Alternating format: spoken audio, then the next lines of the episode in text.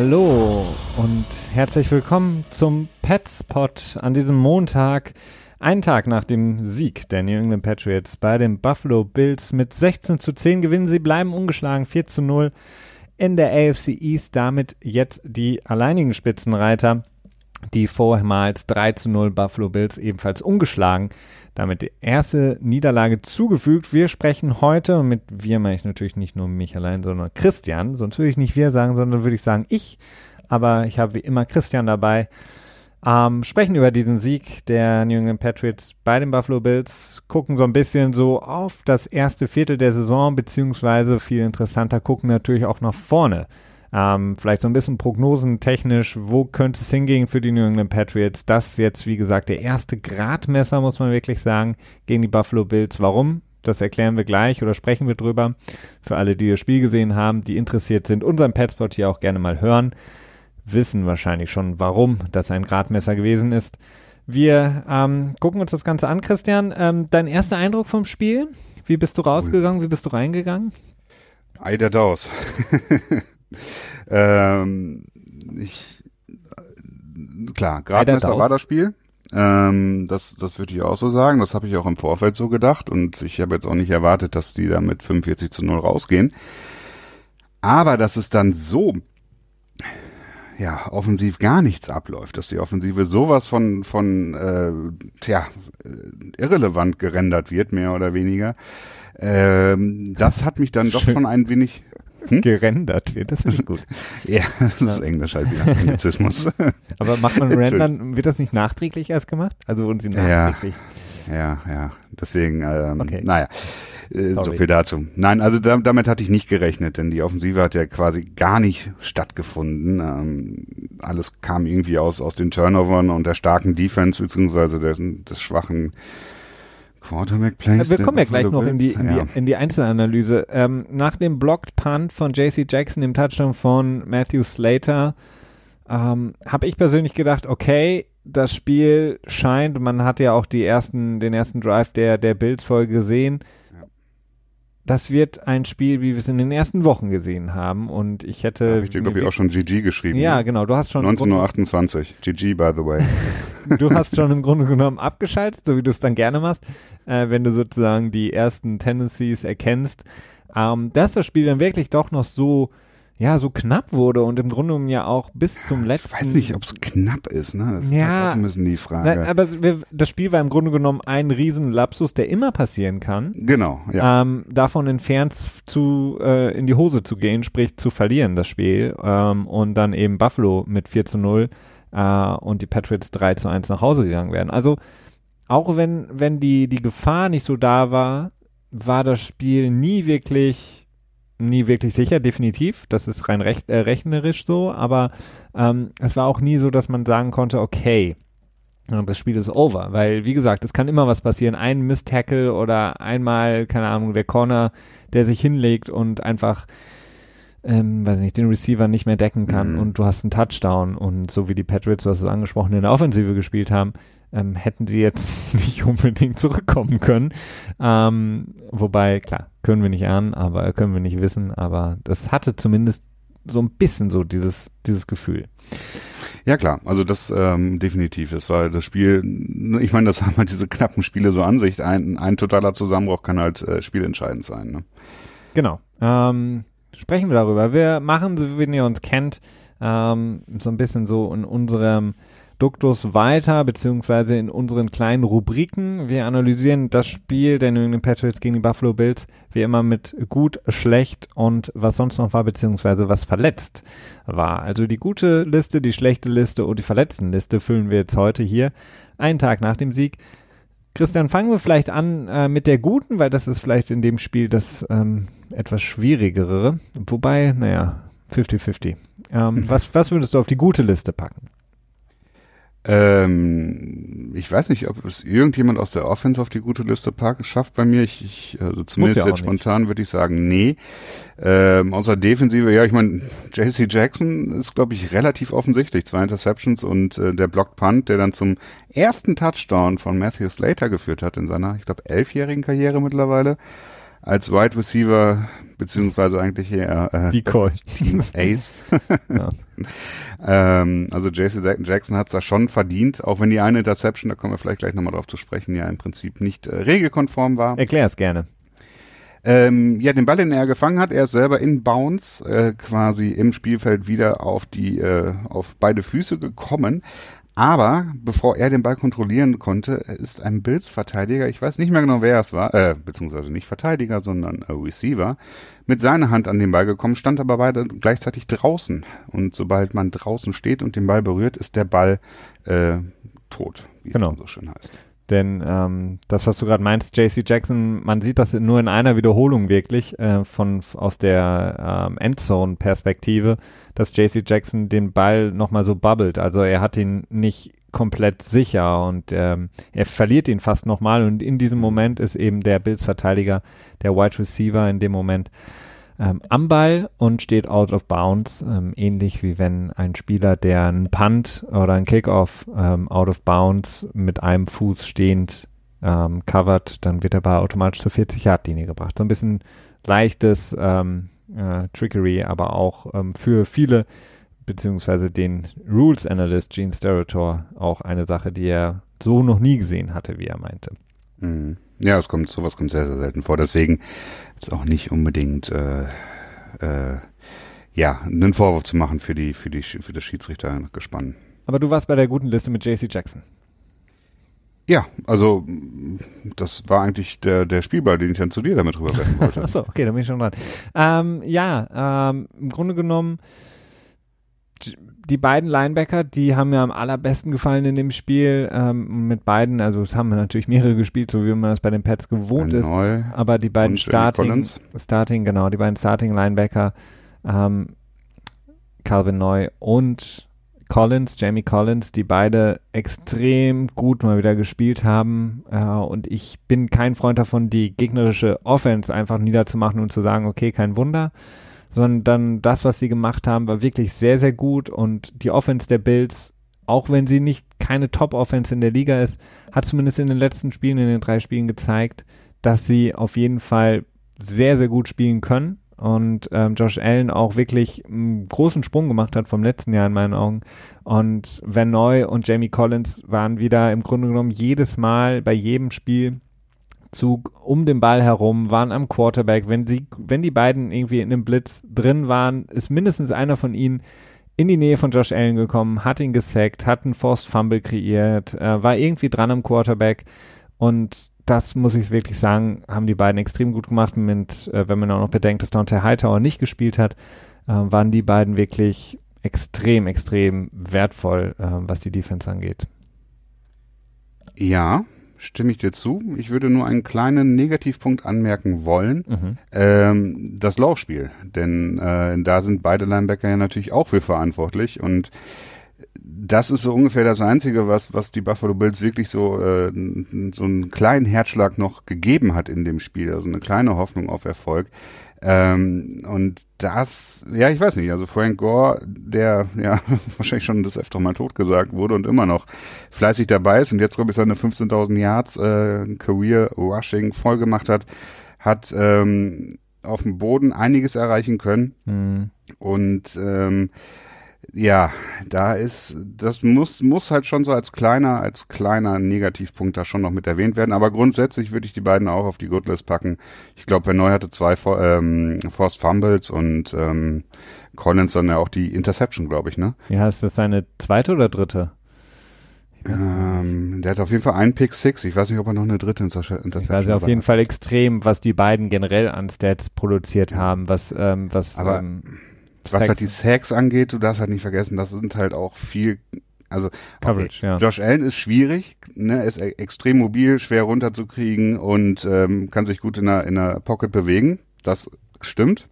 Ja. Aber er hat den Ball auch einfach so ewig gehalten, ne? Also. Ja, klar. Also, ja. der hat natürlich, hat kein gutes Spiel gemacht, ähm, hat aber auch, muss man ganz ehrlich sagen, von seinem Offensive Coordinator auch nicht wirklich immer die besten Spielzüge bekommen. Also, ich verstehe auch nicht, ähm, sie hatten ja diesen einen Drive zu Beginn der zweiten Halbzeit, der extrem gut funktioniert hat mit ihren, mit den Crossing Routes, diesem ganzen Underneath-Stuff, den sie gespielt haben mit Cole Beasley.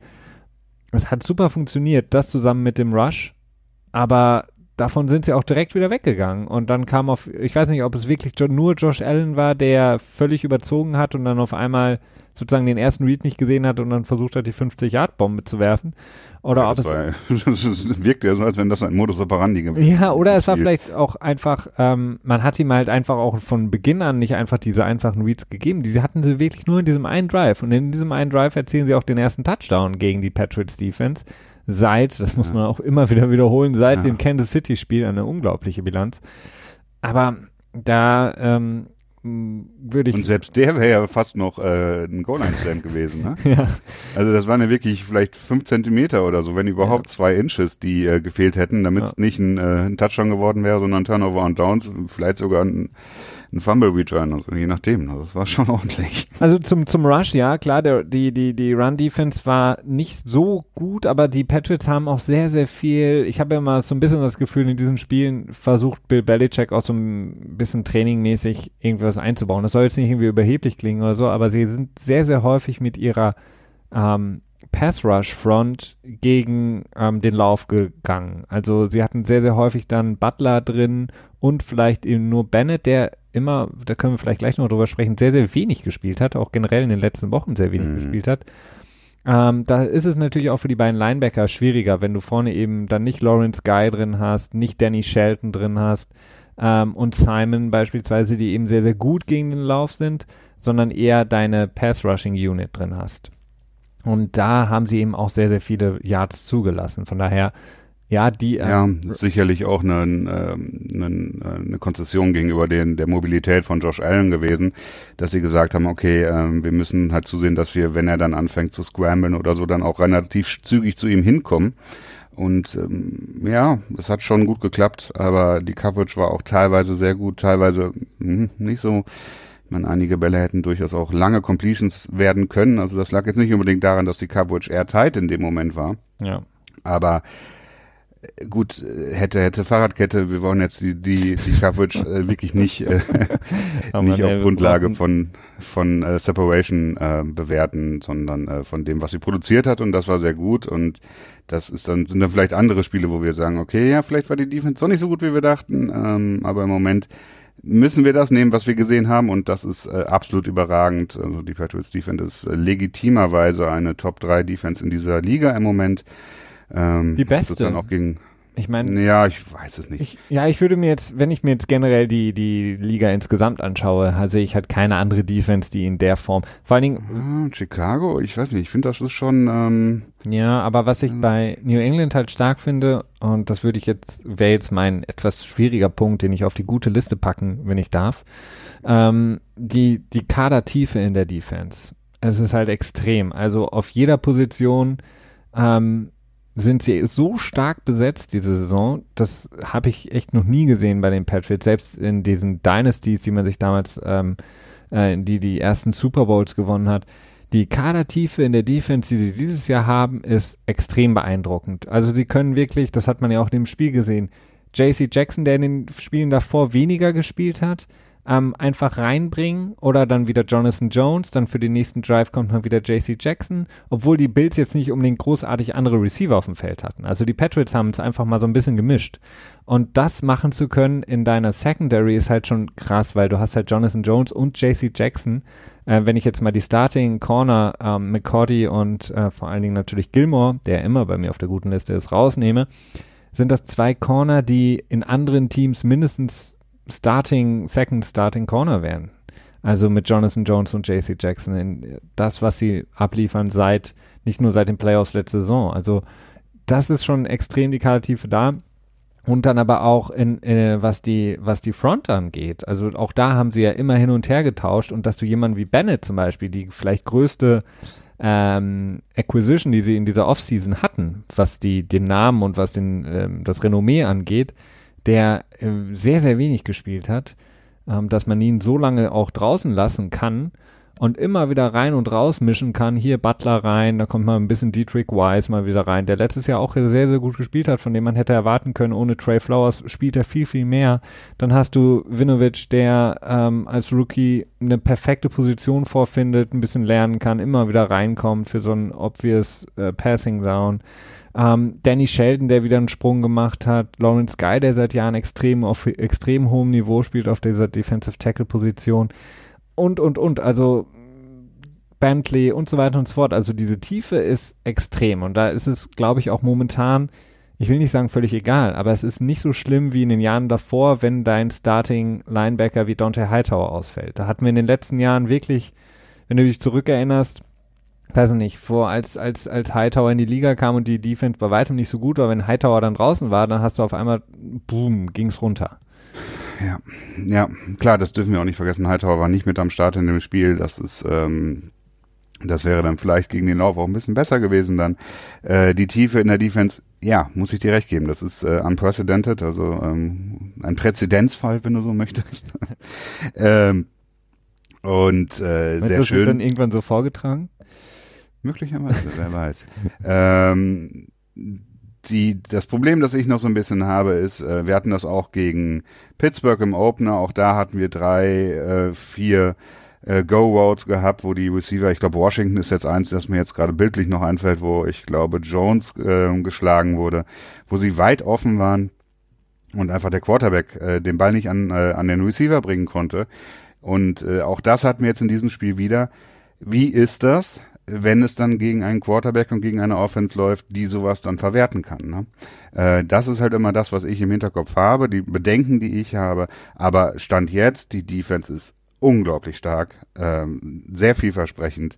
Aber ein kleines äh, Sternchen muss ich halt da dran setzen, denn ich bin ja auch äh, ja. ja. Pessimist vielleicht nicht, aber äh, gründlich vielleicht. Ja, das, du bist das der Pessimist, der um äh, wie viel 1928 spielt, äh, schreibt, das Spiel ist vorbei. Stimmt. Ähm, aber ähm, ja, natürlich wird es so sein, dass wenn du gegen Patrick Mahomes oder ich glaube, sie spielen ja auch gegen die AFC East, gegen meinetwegen dann Prescott oder wen auch immer. Danny Dimes, oder? Danny Dimes ähm, spielst, dass du dann natürlich diese Sachen zulässt und dass so eine Go-Route ähm, erfolgreich sein kann, weil es extrem schwierig zu verteidigen ist, wird immer der Fall sein.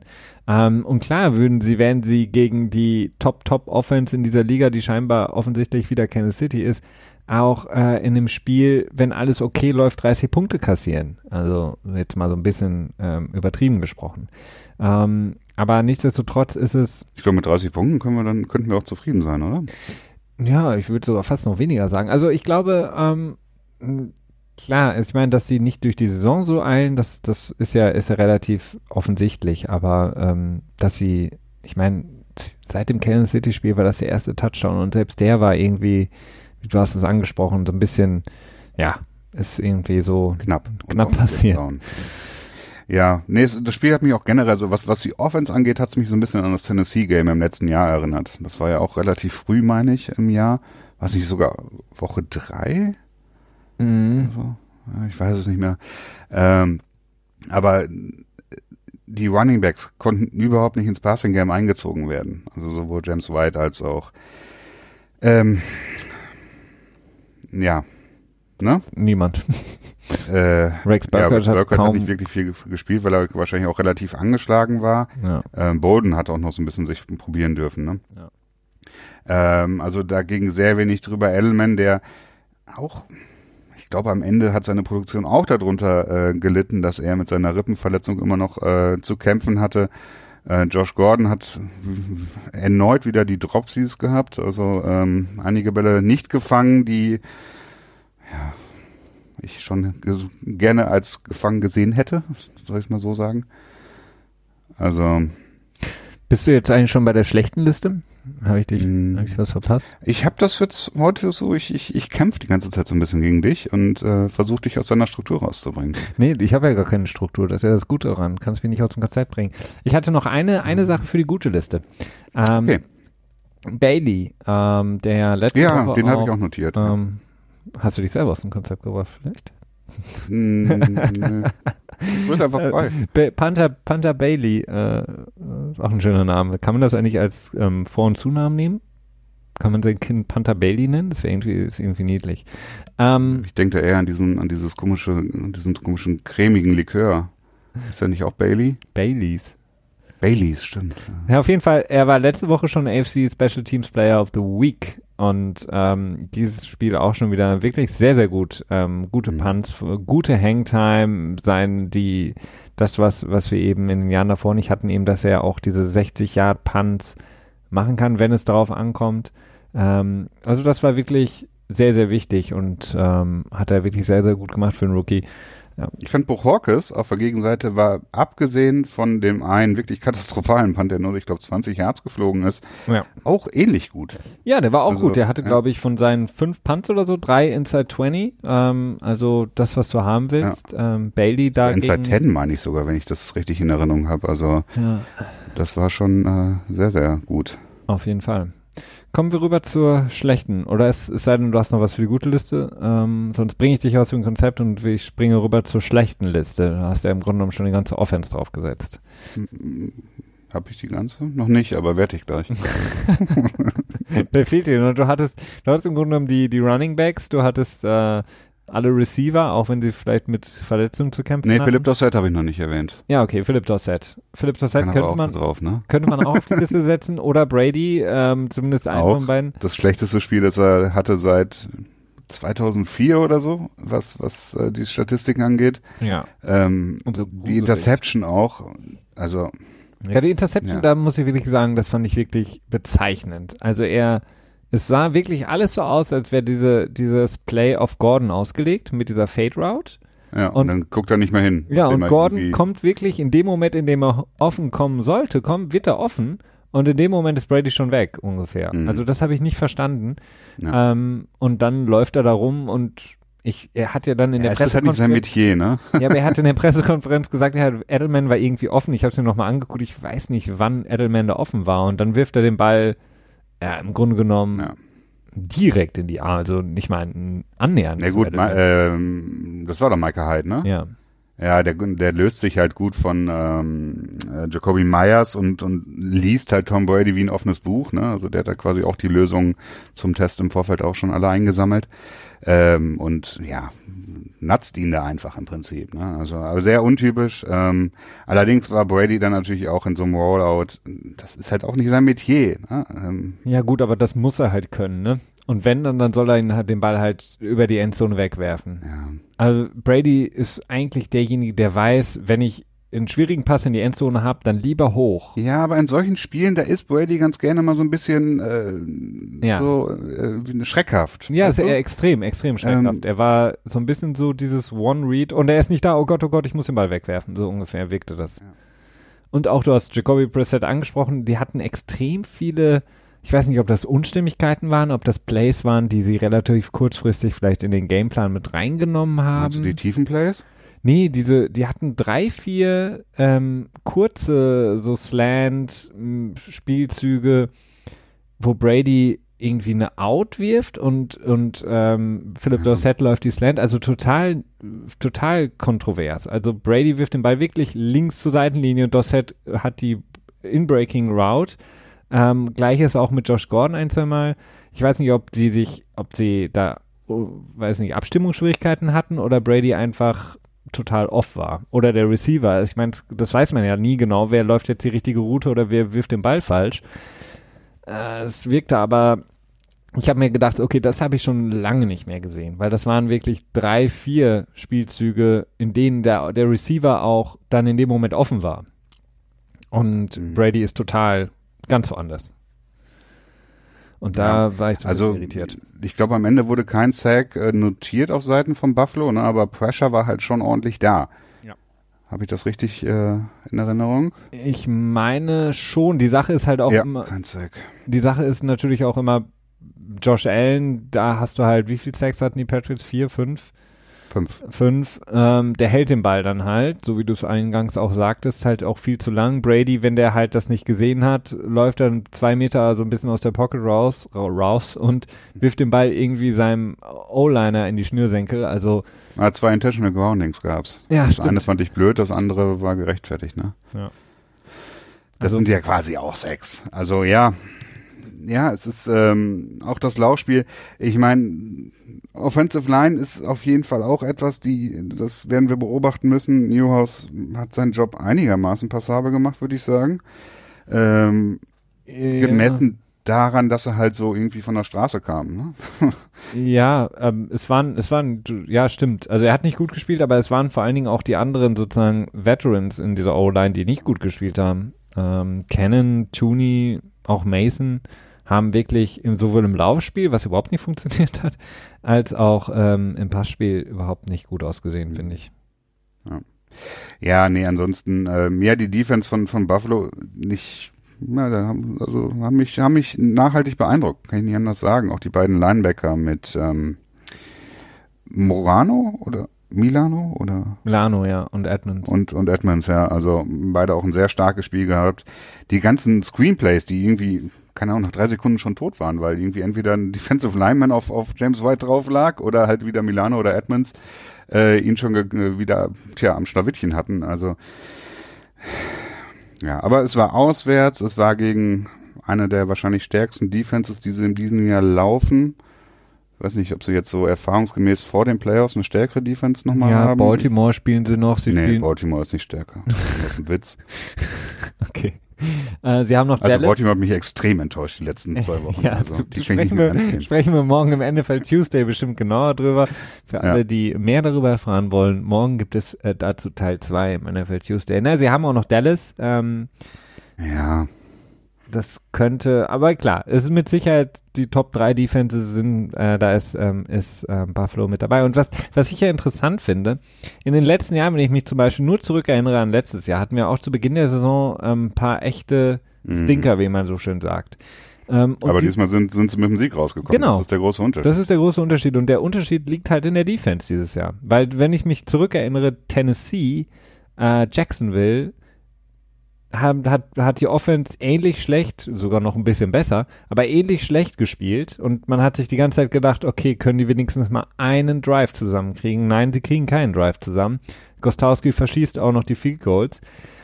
Aber ah ja, Gostowski müssen wir auf jeden Fall noch für den brauchen wir eine, für den brauchen wir eine gesonderte Liste.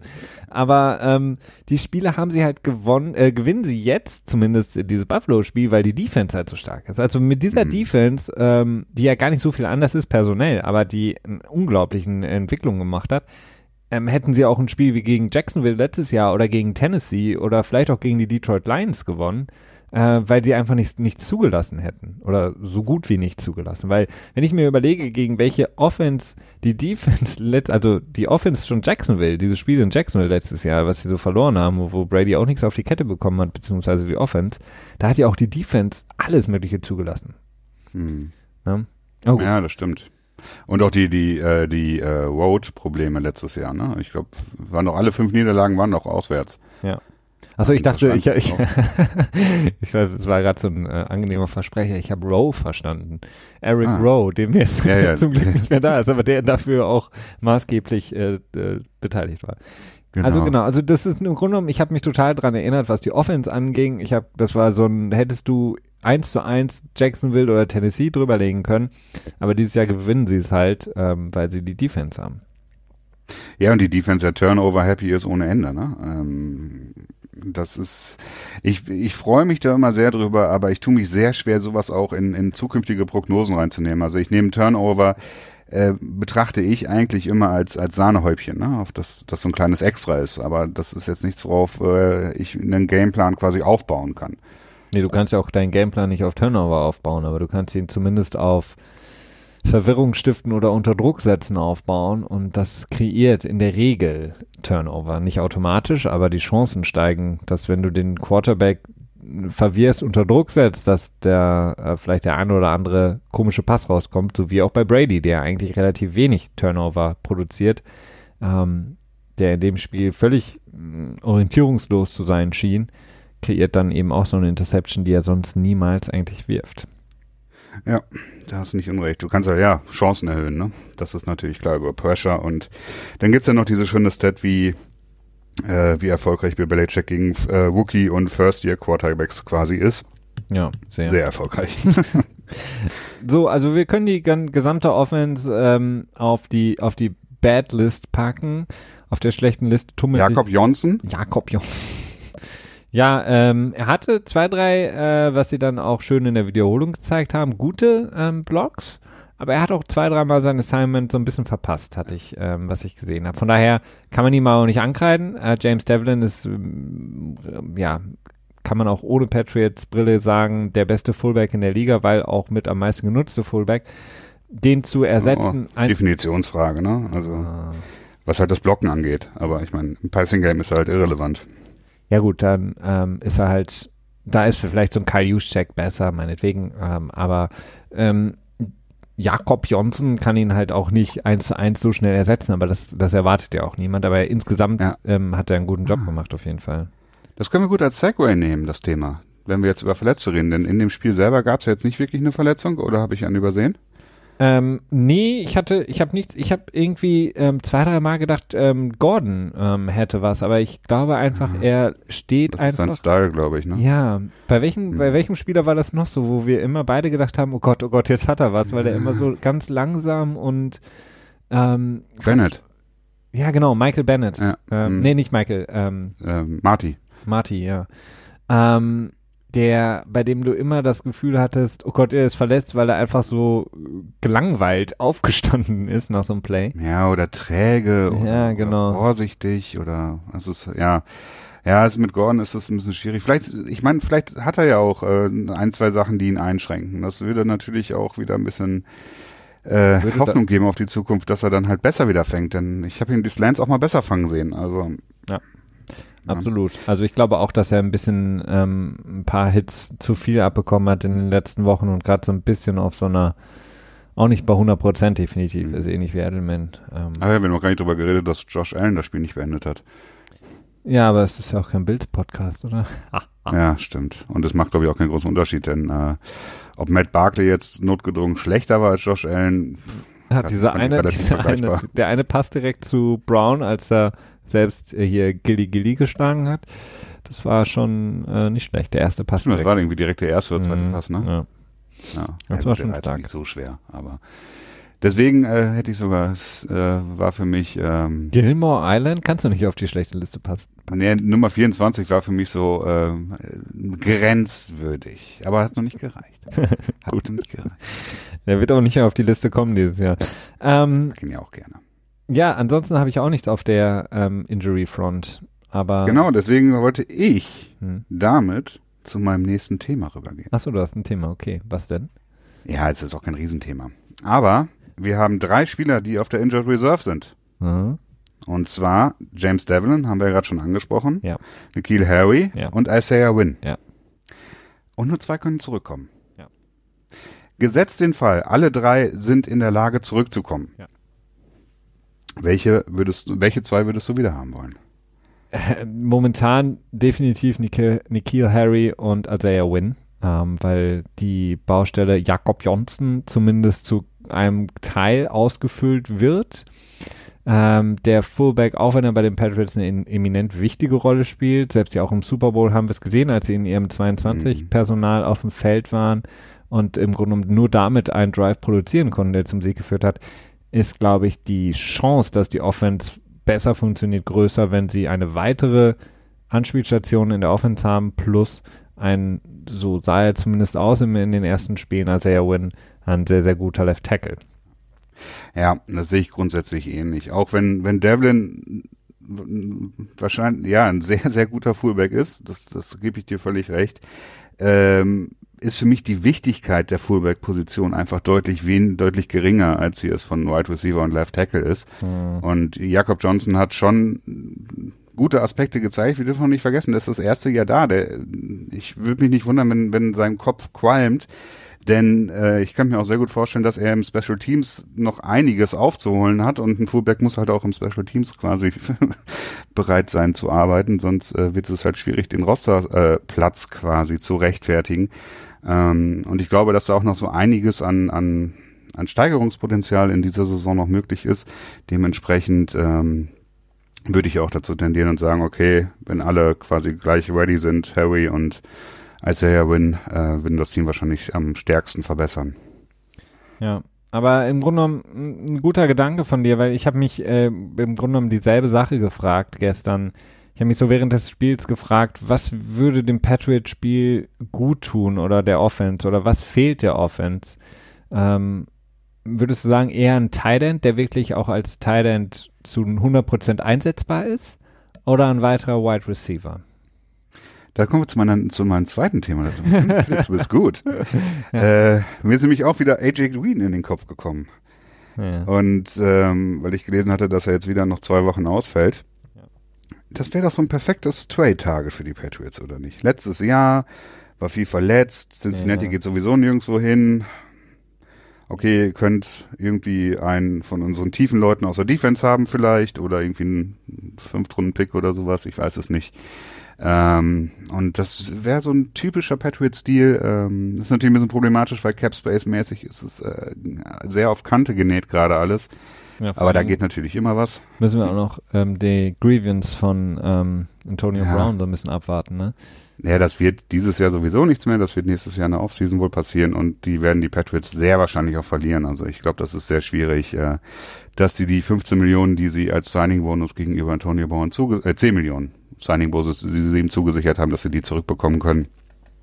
Aber du hast, ist, äh, du hast natürlich recht, das wäre natürlich ein optimaler Fall einfach, wenn man jemanden wie AJ Green hätte, einfach nur auch, wenn er länger braucht, um vielleicht reinzukommen, einfach nur seine Präsenz auf dem Feld. Und das erklärt natürlich auch, warum, wenn man jetzt allen Berichten Glauben schenken darf, warum äh, Bill Belichick bei Antonio Brown direkt quasi Drew Rosenhaus angehauen hatte und gesagt hat, komm, bring ihn her, weil er, glaube ich, wusste, wie ungemein wichtig Antonio Brown in dem Moment sein könnte. Und das zeigt sich jetzt in diesem ersten Härtetest in der Saison gegen eine der besten Verteidigungsreihen in der NFL, gegen die Buffalo Bills, dass jemand wie Antonio Brown von dem Kaliber halt einfach fehlt. Und deswegen war, ich glaube, auch Bill Belichick so, okay, es interessiert mich nicht, was in Oakland war mit den Füßen, dem Helm und äh, der angeblichen Schlägerei.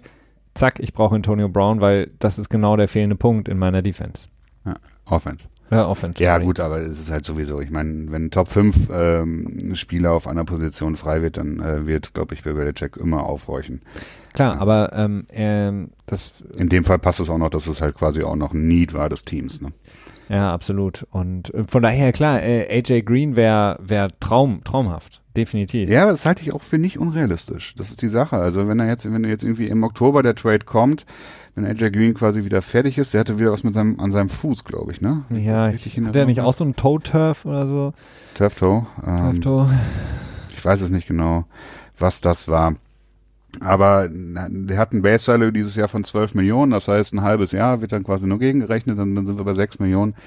Das heißt, am Ende ist es auch wieder durchaus finanziell machbar. Also muss natürlich ein bisschen rumgespielt äh, werden im Salary Cap. Wo liegen sie jetzt, die Patriots momentan? Weißt du das auswendig? 300.000?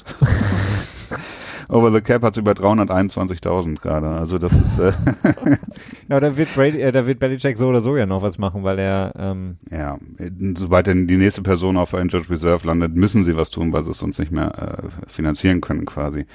Ähm, aber es geht einiges möglich. Ich meine, Stefan Gilmore, okay, der hat schon seinen Vertrag rekonstruiert im Moment.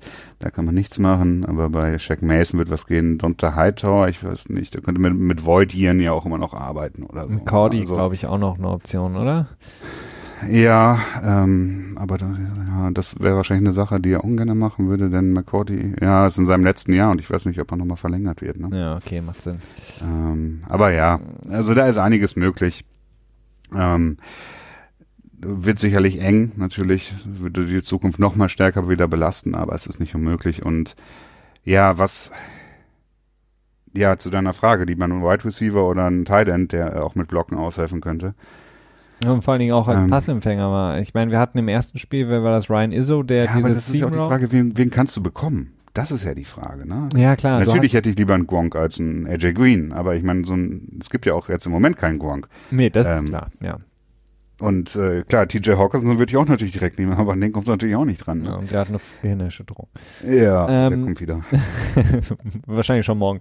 Aber ähm, ja, ich weiß es nicht. Also ähm, es war jetzt auch eher, es war jetzt auch mehr, ähm, ich sag mal, eine akademische Frage. Also war es jetzt, würdest du glauben, der Off die Offense bräuchte eher den, den Thailand, der so wie wir es in, in manchen Spielen sehen, äh, von anderen Teams sowohl blocken als auch receiven kann, ja. im Grunde genommen zum Standardpersonal gehört, immer auf dem Feld ist, so wie es eben Gronk war, auch ja. wenn es nicht eben die Production ist, wie Gronk sie hat, weil Gronk eben nicht ersetzbar ist. Oder eben einen weiteren Wide right Receiver, wie meinetwegen, du hast ihn angebracht, AJ Green. Ah, es ist schwer zu entscheiden, weil, weil das beides so Top-End ist, ne? Hm. Ähm, tendenziell glaube ich schon, dass ein Tight End sehr viel wert wäre. Immerhin kommt ja nächste Woche möglicherweise einer wieder, der äh, sein das vier Wochen Pause gemacht hat, notgedrungener Art und Weise mit Ben Watson, mhm. der ja vielleicht ein bisschen, ja, ein wenig ähm, Schwung in das Laufspiel bringen kann. Ähm, ich glaube schon, dass das Tight End wichtiger im Moment ist, denn das Laufspiel macht mir wirklich Sorgen und das Laufspiel war auch in der letzten Saison meines Erachtens nicht gut, weil das Laufspiel gut war, sondern weil die Passoffensive gut war. Aber das Laufspiel hilft natürlich auch gerade im Play-Action ähm, der, der Passoffensive und deswegen wäre es mir, glaube ich, schon ganz recht, wenn ein Thailand kommt. Ja, ich habe mir das Gleiche gedacht. Also vor allen Dingen, weil ich glaube, das, das Laufspiel macht mir noch nicht so viel Sorgen. Ich glaube, das kriegen sie noch irgendwie figured out, wie man so schon sagt, irgendwie zum, zum, je länger die Saison andauert, je schwieriger die Spiele werden, auch zum Ende hin, je schwieriger das Wetter vielleicht auch wird, je, je müder insgesamt dann auch die Gegner werden, je später die Saison ist, hatten wir eigentlich immer gesehen, dass das Laufspiel von den Patriots besser werden kann und dass sie vor allen Dingen auch einen sehr, sehr großen Sprung da machen können aber diese, die Mitte des Feldes, die ja halt in den letzten Jahren auch so dominant besetzt war von Gronk und auch so dominant, ähm, naja, bespielt wurde von Gronk, die fehlt mir momentan halt total. Also ähm, mhm. ich habe in dem Spiel halt, habe ich mir die ganze Zeit gedacht, okay, warum probieren sie nicht noch mehr ähm, diese, das was irgendwie diese, es gab ja diese, diesen ähm, ähm, das, was, was die, die Bills gerne gechallenged haben, ob es jetzt irgendwie Pass Interference war von Lacoste, als diese Crossing Route war, ich weiß gar nicht mehr, wer das war, ähm, ich glaube Gordon, ne? Gordon, ja. ja. Mhm. Warum probieren sie da nicht mehr, ihm durch die Mitte zu gehen, ähm, underneath? Ähm, das Einzige, was sie wirklich haben, ist Edelman, der aber halt, wenn der nicht bei 100% ist, ist diese Mitte irgendwie so ein bisschen frei, weil Dossett ist nicht unbedingt so der klassische äh, Slot-Guy ja. und Gordon kann es, aber du brauchst halt auch irgendjemanden, der ähm, ja outside spielt und da äh, fehlt mir das halt irgendwie so ein bisschen. Oder ob sie einfach Jacoby Myers dahin führen oder ob sie vielleicht auch den Gunner da reinpacken, aber mir fehlt halt einfach die Mitte des Feldes in der Offense, die momentan so mhm. nicht genutzt wird. Ja, die auch das, das äh, wirklich das, das Markenzeichen der Patriots Defense sind. Ne? Ähm, aber ja, ich, ich, ich bin so, so einem äh, merkwürdigen Zwiespalt. Irgendwie auf der einen Seite sage ich ja gut, okay, das wird alles noch werden. Und äh, im Prinzip ist September eh noch Preseason für die Patriots und Oktober teilweise auch. Und jetzt sind sie sogar 4 zu 0, also alles noch umso besser. Es gibt wirklich kein, noch gar keine großen Probleme. Hm. Äh, weck mich auf, wenn es gegen Baltimore geht, so ungefähr nach dem Motto äh, oder vielleicht auch Cleveland, je nachdem. Aber auf der anderen Seite ist natürlich auch die Frage, okay, es ist jetzt im Prinzip noch weniger Talent in der Offense da, als es im letzten Jahr der Fall war. Ne? Und das Warum? Im letzten, weil Gronk weg ist. Ja, stimmt, klar. irgendwie, irgendwie kommt es mir schon so vor, als wäre Gronk schon Jahre weg, weil ich dachte gerade ja. so, warte mal, wer ist denn außer Hogan nicht da? Gronk in seiner Höchstform ist natürlich seit Jahren schon weg, äh, ja. äh, aber Gronk hat zumindest phasenweise letztes ja, Jahr noch absolut. einiges äh, Besonderes gemacht. Und das ist halt so einfach die, die, die, die Präsenz auf dem Feld, weil wir haben es auch im letzten Jahr gesehen, als Gronk nicht gut oder zumindest nicht bei 100 Prozent war, hat die Defense, die gegnerische einfach sehr, sehr viel ähm, auf Gronk trotz allem noch fokussiert, weil du einfach ihn nicht du konntest ihn halt nicht nicht decken. Und ähm, gleiches wäre halt eben auch der Fall, deswegen fände ich das natürlich toll, wenn du einen weiteren großen Namen da hättest, wie beispielsweise AJ Green oder wer vielleicht sonst noch optional zur Verfügung stünde, äh, via Trade oder so, also das wäre schon, wäre schon wirklich großartig. Niki Harry ist vielleicht derjenige, ich meine, ähm, es ist natürlich enttäuschend. Das wäre natürlich sehr schön, aber es ist halt völlig in den Sternen. Ne? Ja, das ist definitiv in den Sternen. Und ähm, aber wenn man es jetzt noch mal extremer formuliert ähm, und äh, du kannst hättest jetzt, ich weiß, es ist jetzt sehr sehr ähm, schwierig zu ähm, entscheiden, aber entweder Nikki Harry oder Isaiah Wynn. Für wen würdest du dich da entscheiden? Gesetzt im Fall, dass, aber ich würde sagen, dass dann beide auch wirklich durchspielen können die Saison. Das kann man ja bei beiden auch. Und es kann auch sein, dass einer ja. aktiviert wird und zwei Wochen später dann wieder. Ja, ja, klar, ja. Nee, ich würde sagen Win dann wahrscheinlich, denn ähm, Harry hat mich nicht wirklich überzeugt und ähm, da sehe ich es so als im Moment würde ich tippen so 50-50, wenn äh, Harry wiederkommt, dass er ein guter Contributor ist quasi in der Offense. Ja. Und wenn Win wiederkommt, dann würde ich ihn als 100% äh, Contributor sehen und dementsprechend würde ich mich dann in dieser Zwickmühle für Win entscheiden, ja. äh, weil die Offensive Line auch extrem wichtig Nummer ist.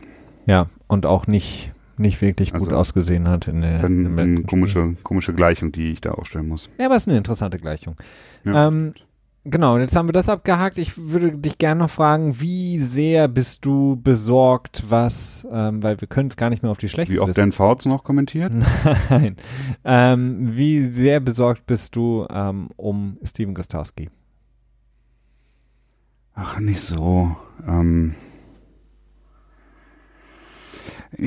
Es ist schon, es ist schon ein sehr es krasser ist, Ab Abstieg ja. irgendwie von vor, weiß nicht, zwei, drei Jahren, als er der, der zumindest zahlentechnisch mit, mit Tucker der Beste in der Liga war, hin zu jetzt dem, der in der Liga die meisten Extrapunkte verschossen hat. Also. Ja, das ist, ähm, es ist, also ich bin nicht besorgt, weil es gibt sowieso keine Lösung für das Problem. Verstehst du? Ja, du doch, kannst jetzt nicht irgendwie auf die Straße gehen und du holst dir den nächsten Kicker, dann hast du das, du siehst du überall in der Liga, was die für, für chaotische Probleme haben. Nee, ich ähm, weiß, ich, ich sag ja auch Und deswegen mache ich mir auch keine Sorgen drum. Meine Frage war auch nicht, ähm, was können wir dagegen tun, sondern ähm, ja, wie besorgt? Nee, ich bin nicht besorgt, weil ich kann es ist eh nicht zu ändern. Wir müssen mit ihm leben. So, ne? Gut, ich sehe seh ihn halt jetzt schon irgendwie im AFC Championship ja. Game, wenn es darauf ankommt, das 33 Yard, was auch immer, Field Goal verschießen und der Gegner gewinnt so ungefähr. Oder er verschießt in dem Spiel zwei extra Punkte und man verliert mit zwei Punkten oder sowas. Ja. Ja, der, ich meine, der Extrapunkt in diesem Spiel wäre auch massiv wichtig gewesen. Ne? das also, wenn, wenn Buffalo noch einen Touchdown gescored hätte, dann hätten sie dann wegen dem verschossenen Extrapunkt das Spiel gewonnen. Ne? Also, ja, weil die Patriots wären nicht zurückgekommen mit der Offense an dem Tag. also das ist wirklich. Also, ja, vielleicht wären sie, hätten sie das Playbook nochmal tief im Playbook gegraben und auch ein Trickplay probiert wieder, aber. Ja, oder einfach. Haben sie drei... Tennessee auch gemacht, glaube ich, oder? Bitte? Letztes Jahr? Gegen Tennessee? Ja, ja, gegen Tennessee hatten sie doch, haben sie doch ihr Philly Special ja, eigentlich äh, und Brady ist Brady, über, ne? ja, über die eigenen ja. Füße gestolpert. Hat nur nicht mal das First Down erreicht. ah. ähm, ja, nee, also ich meine, Gastrowski, ja, ich ähm, Haken, ha, ja, haken wir das Spiel. Ich bin mir nicht sicher, ob er, ob wir nicht häufiger noch über ihn reden werden. Also ich vermute schon. Ähm, ich hoffe dann, dass es gut ist und nicht schlecht, dass wir dann sagen, so, oh gut, dass er sich wieder gefangen hat, kannst du dich an das erste Viertel der Saison erinnern. Ja, das, aber äh, es ist nicht zu lösen. Das, das ist die Sache. Du kannst es jetzt in der Saison, es wäre meines Erachtens Quatsch, jetzt in der Saison jetzt irgendwie so ein Kicker quasi für ein Workout reinzuholen und zu sagen, okay, was hast du drauf oder so. Ich glaube, damit machst du eher in der Psyche von Gostowski noch mehr kaputt, anstatt dass du ihn anspornst oder, oder ihn so beruhigst. Du hast, ne? du hast doch einen guten, du hast doch einen recht guten Draht zu Bill Belichick. Ins, in, immerhin hat er dir ein Autogramm geschickt. Ihr seid ja, ja ihr, weiß, ihr seid ja fast per Du, du und Bill. Ähm, vielleicht machst du mal die nächsten Tage so ein YouTube-Scouting und schickst ihm vielleicht die besten äh, Prospects zu. Vielleicht entscheidet er sich ja da, äh, den einen oder anderen einzuladen. Könnte ja sein. Vielleicht gibt's ja irgendwo bei, äh, äh, keine Ahnung, äh, irgendein Trickshot-Weltmeister, der. Obwohl, mir fällt gerade was ein. Ja. Ist Bailey nicht auch ein, ähm, ein Placekicker? Zumindest sollte er doch auch Kickoffs können. Das war doch irgendwie der. Ja, aber das heißt ja nicht unbedingt, dass er ein guter Placekicker ist. Ne? Wir haben es ja bei Leuten gesehen wie dem schrecklichen, äh, wie hieß er noch? Äh, wie hieß er nochmal? Der nervige. Aira? Nee, nee, Wedwick. Wedwick, nee, ich meine jetzt den anderen, der hier bei, bei, bei den Colts damals war und für ähm, Vinatieri dann ab und zu eingesprungen ist und auch das äh, ach, die der, Kickoffs der gemacht Barstool Dude. Ja, dieser schreckliche, ähm, ach, wie heißt er denn noch? Der jetzt irgendwie für Dart Panther People Too. Das ist der Zone ähm, in Amerika. Ach, das ist jetzt auch für tätig. Ja, die, ich glaube, Barstool und der Zone, die vertragen sich halt recht gut, ne? Ähm, und deswegen hat er da wohl irgendwie. Also, ach, wie heißt der denn nochmal? Pat McAfee. Na, genau, stimmt. Ähm, der hat das auch gemacht. Ähm, haken wir vielleicht das Spiel mal ab, Christian, äh, der Buffalo Bills. Ähm, nutzen wir die restlichen Minuten, die wir noch haben, um, wie gesagt, mal so einen vielleicht einen kurzen, ganz kurzen Abriss. Die ersten vier Spiele, das erste Viertel ist vorbei. 4 zu 0, die New Patriots kann man sich nicht großartig beklagen. Kein Ausrutscher dabei. Ähm, auch noch sehr dominant, zumindest ähm, drei davon. Und schauen dann vielleicht mal so aufs nächste Viertel, ähm, was wir auch in der letzten Saison gemacht haben, dass wir immer so Viertel, Stimmt, ja. viertelmäßig das Ganze ein bisschen betrachten. Ähm, ich kann es mal kurz ähm, für alle die, die unser Booklet ja auch haben, könnt es auf der ersten Seite sehen. Die nächsten Spiele sind in Washington, das ist ein frühes Sonntagsspiel jetzt. Dann ähm, zu Hause gegen die New York Giants, ein äh, Thursday Night Game. Dann, warum lachst du? Ach ja, äh, zu Hause gegen den Rookie Quarterback und das auch noch donnerstags. Das ist doch Danny Dimes. Dann ähm, ja. sind sie wieder bei den New York Jets. Das zweite Spiel gegen die Jets, diesmal in New York. Und äh, dann haben sie in Woche 8 Cleveland zu Hause. Ähm, für ein ähm, Sonntagsspätspiel und das gegen die Jets ist ein Monday Night Game. Also Washington in Washington, Giants zu Hause, die Jets auswärts und Cleveland zu Hause. Das sind die nächsten vier Partien der New England Patriots. Ja, die nächsten drei sollten eigentlich gewonnen werden. Ne? Da gibt's eigentlich relativ wenig drüber zu sagen. Ich weiß nicht, ob die Jets noch überhaupt noch Kampfgeist haben, ob äh, äh, ob Sam Darnold dann schon zurück ist. Jetzt wird seine Mono? Ist das die Lymphdrüse, die bei pfeifrischen Drüsenfieber äh, anschwillt? Die, ja, und vor, alle Lymphknoten schwillen dann, glaube ich, auch extrem. Ja, und die müssen jetzt quasi, die wird jetzt abgetastet und mit Ultraschall geguckt, ob sie vergrößert ist, aber die wissen nicht genau natürlich, wie sie im Groß, äh, wie groß sie im Vorfeld war und die kann platzen und bla und bla und bla. Äh, die Jets hatten jetzt gerade die Bye Week. Nicht die Milz? Das kann auch sein. Ich, ist, äh, ich würde ihm empfehlen, ins Princeton Plainsboro zu gehen. Dr. Haas. Ja. ja, also ich, ähm, ja, ich weiß nicht, ob die Jets dann überhaupt noch Kampfgeist haben. Ähm, dementsprechend und ob die Jets überhaupt gut sind, also das ist ja durchaus auch eine, äh, eine gerechtfertigte Frage. Also insofern sollten die nächsten drei Spiele keine wirklichen Stolpersteine darstellen und dann Cleveland quasi der nächste Gradmesser sein. Ähm, aber ja, gut, äh, ich, vielleicht sollten wir es auch nicht, oder sollte ich es nicht zu leicht abtun, denn äh, jedes Spiel in der NFL ist schwierig, wenn du Bill Belichick fragst. ja, zu, aber ich meine, das, ich meine, das nächste Spiel ist Washington. Washington scheint nicht wirklich kompetitiv zu sein dieses Jahr. Ähm, das haben wir jetzt auch am vergangenen Wochenende gesehen, die ja gegen die Giants deutlich verloren haben. Ähm, Allzu 23 oder so? Ja, also Washington hat ähm, ein riesengroßes 24. Problem auf, auf ganz vielen Ebenen. Da könnte man vielleicht, wenn man gerade mal da ist und gegen sie spielt, Dan Snyder über den Tisch ziehen und Trent Williams vielleicht holen. Ähm, mhm. Dann die Giants, auch das muss ein Sieg sein. Ähm, die Giants sind eine, ja, jetzt natürlich so ein bisschen im, im Höhenflug, aber sowohl in der Offense können sie nicht so viel anbieten, was die Patriots Defense auch nur annähernd in Gefahr ja, bringen gut, Golden Tate kommt jetzt zurück. Ne? Ja, Golden Tate kommt zurück, aber Saquon Barkley ist nicht da. Ähm. Danny Dimes ist immer noch in seinem, trotz allem noch in seinem Rookie hier. Ähm, die Receiver sind nicht großartig. Evan Ingram mhm. werden sie irgendwie versuchen zu triple covern, aber das darf jetzt nicht so ein großes Pro stimmt, ja. Problem werden. Und dann haben wir den, die Jets, du hast es angesprochen. Und dann Cleveland und auch Cleveland, ich meine, gut, die hatten jetzt einen großartigen Sieg. Cleveland ist auch so eine Achterbahnfahrt. Es kann natürlich sein, dass die total aufdrehen, aber das Spiel ist auch zu Hause. Ähm, von daher. Also bist du da mit Wax Wine? Baker Mayfield ist overweighted. Ja, nein, ich, ja, vielleicht so ein bisschen, ja. Also ich mag äh, ihn nicht großartig. Ähm, von daher. Wen? Sexy Rexy oder Baker? Beide, aber Baker Mayfield ähm, mag ich jetzt momentan auch nicht so gerne. Also ich, ich muss sagen, ähm, Baker ist ein ziemliches Arschloch. also ja. immer nur, was ich von dem höre, ist es immer nur. Er ist auch ein ziemliches. Ich wollte jetzt nicht so drastisch sein, äh, weil äh, ja, aber ist er. Ähm, nee, 8 zu 0 muss es eigentlich sein, weil ähm, alles andere wäre schon so ein bisschen so eine kleine Enttäuschung, muss ich sagen. Denn danach wird. Ich weiß nicht, Cleveland ist, ist verlierbar. Also, ja, nee. Ähm, ich meine, ich, Njoku ist, glaube ich, gerade immer noch verletzt draußen, wenn ich das richtig in Erinnerung habe. Wird wahrscheinlich zu dem Zeitpunkt auch noch nicht wieder zurück sein, weil war nicht Meinst vier du? bis acht Wochen okay. äh, der Fall bei Njoku. Ja. Aber klar, also, das, also Cleveland hat auf jeden Fall das Potenzial, den Patriots gefährlich zu werden, denn sie haben ein starkes Receiving Core, das äh, vielleicht nicht ganz einge eingedämmt werden könnte mit mit Landry und und Mayfield. Äh, äh, Beckham. Beckham, genau. Und äh, die Defense mit Miles Garrett, die, die Front Seven ist nicht ohne und wir haben gesehen, wie die Offense quasi jetzt, ne? Also Ja, ich mache mir da bei dem Spiel ein bisschen mehr Gedanken. wenn dann die ganzen Cornerbacks von, von den Browns erstmal wieder gesund sind, so. Dann, ja, ich mache äh, ja. mir um die Defense auch mehr, mehr Gedanken. Also ich mach, habe ein bisschen mehr Angst, dass die Patriots Offense Probleme hat gegen die Cleveland Defense. Aber dass ähm, ähm, Gilmore Island und so ist auch ähm, jemanden großartigen wie Odell Beckham oder Jarvis Landry in Zaum halten können, davon gehe ich stark aus.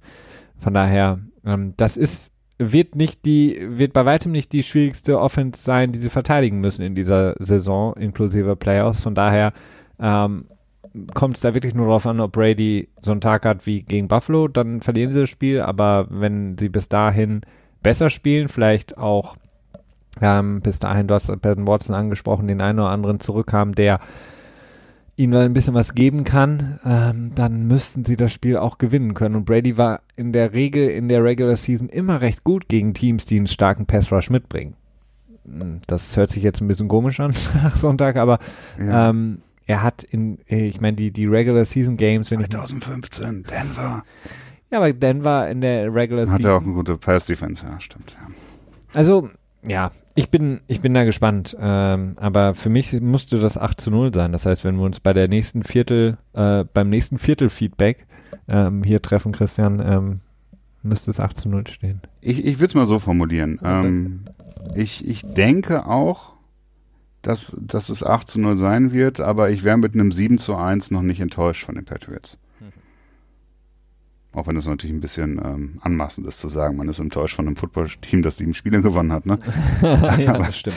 Aber äh, damit ungefähr weiß, wie ich das einschätze. Mhm. Kann ich einschätzen. Gut, dann ähm, haben wir es soweit. Ähm, ich denke auch. Hast du noch einen abschließenden, ähm, abschließenden äh, Gedanken zum vielleicht zu, zur ersten Hälfte der Saison? Wie viel können wir davon wirklich als ähm, Gradmesser mitnehmen? Oder war jetzt wirklich nur das Buffalo-Spiel der erste harte Gradmesser und wirklich. Ganz ehrlich, es war noch gar kein Gradmesser dabei, ne? Also. okay. Tut mir leid.